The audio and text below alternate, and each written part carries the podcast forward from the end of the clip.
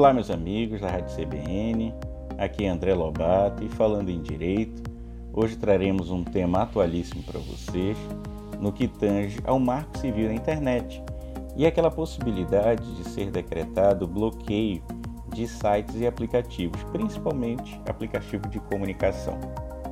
Bem, para falar de maneira bem simplificada sobre o assunto, nós temos que citar primeiro que aqui no Brasil nós temos um marco civil da internet. O que é isso? É uma legislação federal que iniciou em 2014. É a Lei número 12965 e ela é pioneira no mundo e um exemplo a ser seguido em todos os países, um qual colocou direitos e garantias do usuário de internet. E ela legitimou uma regra chamada de regra de neutralidade da rede, trazendo direitos e garantias fundamentais, tanto para o internauta quanto para aquela empresa que gera conteúdo na internet. E assim tornar a internet livre, aberta e democrática aqui no nosso país. Além de tudo isso, há ainda alguns artigos na lei que tratam a segurança jurídica daquelas empresas que prestam serviço na internet do país, o que é elogiável, pois desenvolve o país de forma digital tornando um país seguro para que as empresas de fora, as e-commerce, venham e investam aqui no Brasil. Agora, quando se trata desse bloqueio, o nosso marco civil, ele praticamente colocou isso como uma exceção. Vejam, foram colocadas algumas regras para serem cumpridas. E aqui no Brasil só pode haver esse tipo tanto de bloqueio que a suspensão temporária das atividades, quanto à proibição do exercício de atividade na internet, quando se vai diretamente contra a nossa legislação atual, a nossa legislação pátria brasileira. Então, essa suspensão temporária e a proibição, elas são as mais graves sanções previstas, e nesse caso, não há qualquer previsão expressa de se impor a esses provedores de conexão a implementação dessa proibição.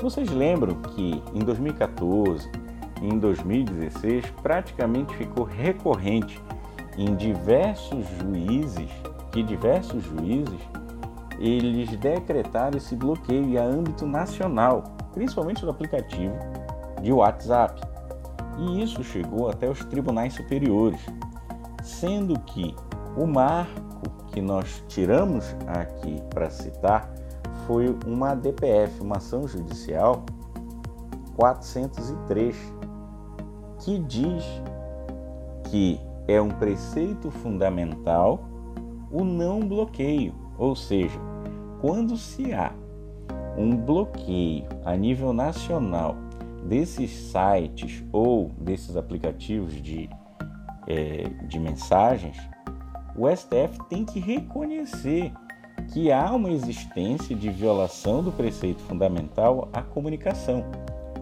como é dito na nossa Constituição Federal, no artigo 5 Então, esse marco civil, ele realmente assegura a garantia da liberdade de expressão, colocando só como exceção qualquer possibilidade do judiciário bloquear essas informações, bloquear as informações dos sites e bloquear o aplicativo de mensagem.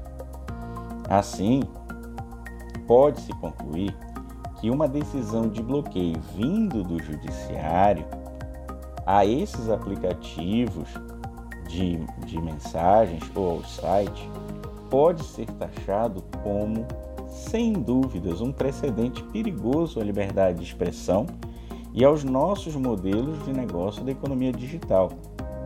Evidentemente, isso é dificilmente justificado com uma medida judicial. E sendo difícil essa justificativa, ela, a gente pode afirmar que o Poder Judiciário, ao proferir essas decisões, determinando esses bloqueios violam preceitos fundamentais da liberdade de expressão, voltando a repetir, e da liberdade de comunicação, o que torna em si um ato inconstitucional, devendo o nosso Tribunal Supremo posicionar no sentido de coibir novas decisões judiciais que determinem o bloqueio geral e indeterminado de serviços de comunicação em site ou aplicativos de internet.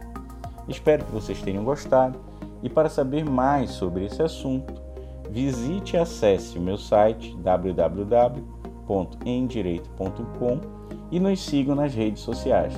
Arroba André Lobato em Direito. Até logo.